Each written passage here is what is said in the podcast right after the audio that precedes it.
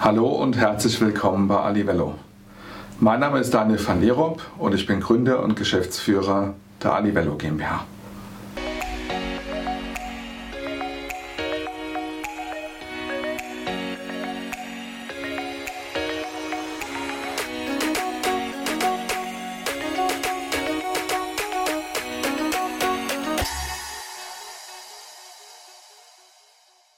In meinem heutigen Videobeitrag möchte ich gerne eine Geschichte aus meinem Vertriebsleben erzählen, die sich rund um eines, einen großen Softwarehersteller, einen amerikanischen Softwarehersteller gedreht hat, den ich versucht habe, über viele, viele Jahre oder Monate hinweg als Kunden zu gewinnen und es mir über lange Zeit nicht gelungen ist und was ich tun musste, damit es dann früher oder später doch geklappt hat.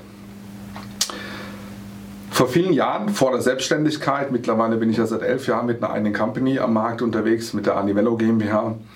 Und bei meinem letzten Arbeitgeber war es so, dass wir in regelmäßigen Abständen, eigentlich jedes Jahr, mit unserem Vertriebschef äh, die Accounts besprochen haben, die wir gerne mit Priorität für das neue Kalenderjahr langfristig dann auch äh, von uns überzeugen wollten.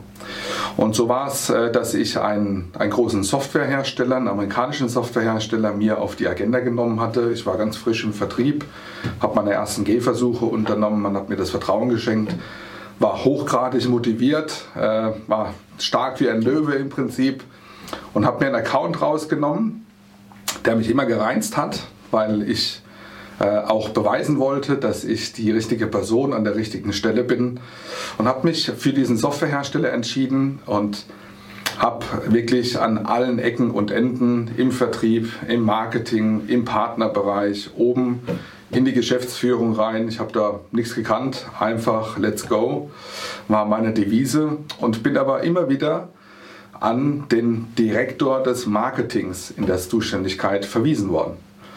Das Problem war, dass der Direktor Marketing, das war für mich ein, ein Phantom. Ich habe ihn nirgends zu fassen bekommen, ich habe ihn nirgends kennenlernen dürfen. Und er hatte eine Assistentin, ähm, die Frau M. Ulrike M. Der Name ist mir eingebrannt äh, in meinen Kopf bis heute, weil ich es nie geschafft habe, Frau M. von mir als Person und von uns als Dienstleister zu überzeugen, eine Möglichkeit zu bekommen, ähm, uns mal vorzustellen. Und wie gesagt, egal, das Phänomen war tatsächlich über zwei, drei Jahre, äh, dass ich, egal an welcher Stelle, ob im Channel-Bereich, im Marketing, im, in Schwestergesellschaften, äh, in, im Vertrieb, in der Geschäftsleitung, überall, wo ich aufgeschlagen bin, bin ich bei dieser Assistenz vom Direktor Marketing gelandet. Und mir ist es nicht gelungen, sie für mich zu begeistern, für uns als Dienstleister zu begeistern. Ja, was blieb mir anderes übrig? Ich musste irgendwann mal eingestehen, keine Chance. Das Brett ist so dick, äh, da kannst du jetzt noch fünf Jahre rumakquirieren und du wirst es wahrscheinlich nicht schaffen, solange diese Frau M. Ähm, an der Assistenz des Direktor Marketings oder wenn die sich nicht komplett drehen in den Zuständigkeiten, wirst du den Account früher oder später nicht gewinnen können.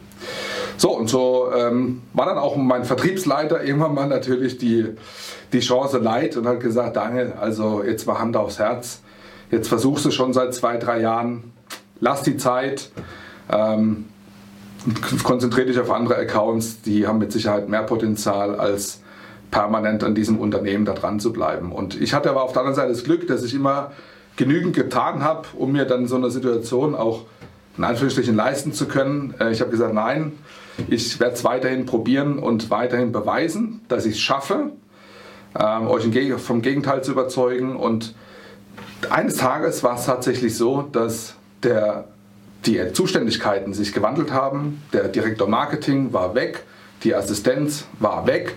Ich habe das mitbekommen über die, über die News-Nachrichten äh, im, im Internet und habe gesagt, so, und jetzt schlägt meine Stunde. Was habe ich getan? Ich habe äh, habe wieder das Gas, das, äh, den Fuß aufs Gaspedal gedrückt und habe alle Ressourcen, alle Möglichkeiten in Bewegung gesetzt, um diesen neuen Direktor Marketing dann äh, tatsächlich zu bekommen, äh, eine Chance zu erhalten, mich bei ihm zu positionieren und siehe da, drei Monate später haben wir im Channel-Bereich den allerersten, die allererste Zusammenarbeit gestartet, die dann auch ähm, weiter ausgebaut worden ist. Wir haben da mehrere Partner unterstützen dürfen.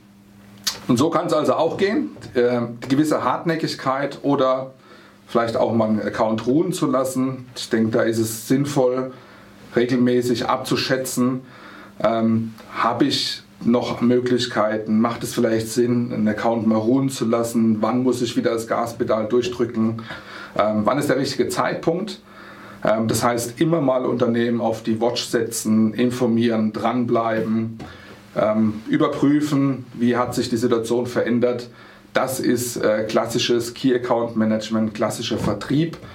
Und ich denke, ich konnte hiermit oder hoffe, dass ich hiermit ein paar sinnvolle und nützliche Denkanstöße mitgeben konnte und würde mich sehr freuen, wenn dieses Learning bei dem einen oder anderen dazu führt, ähm, zu überdenken, ob er an den richtigen Accounts dran ist oder auch seine Strategie in der Marktbearbeitung zu überdenken und freue mich, wenn es euch gefallen hat und wenn ihr das nächste Mal mit dabei seid.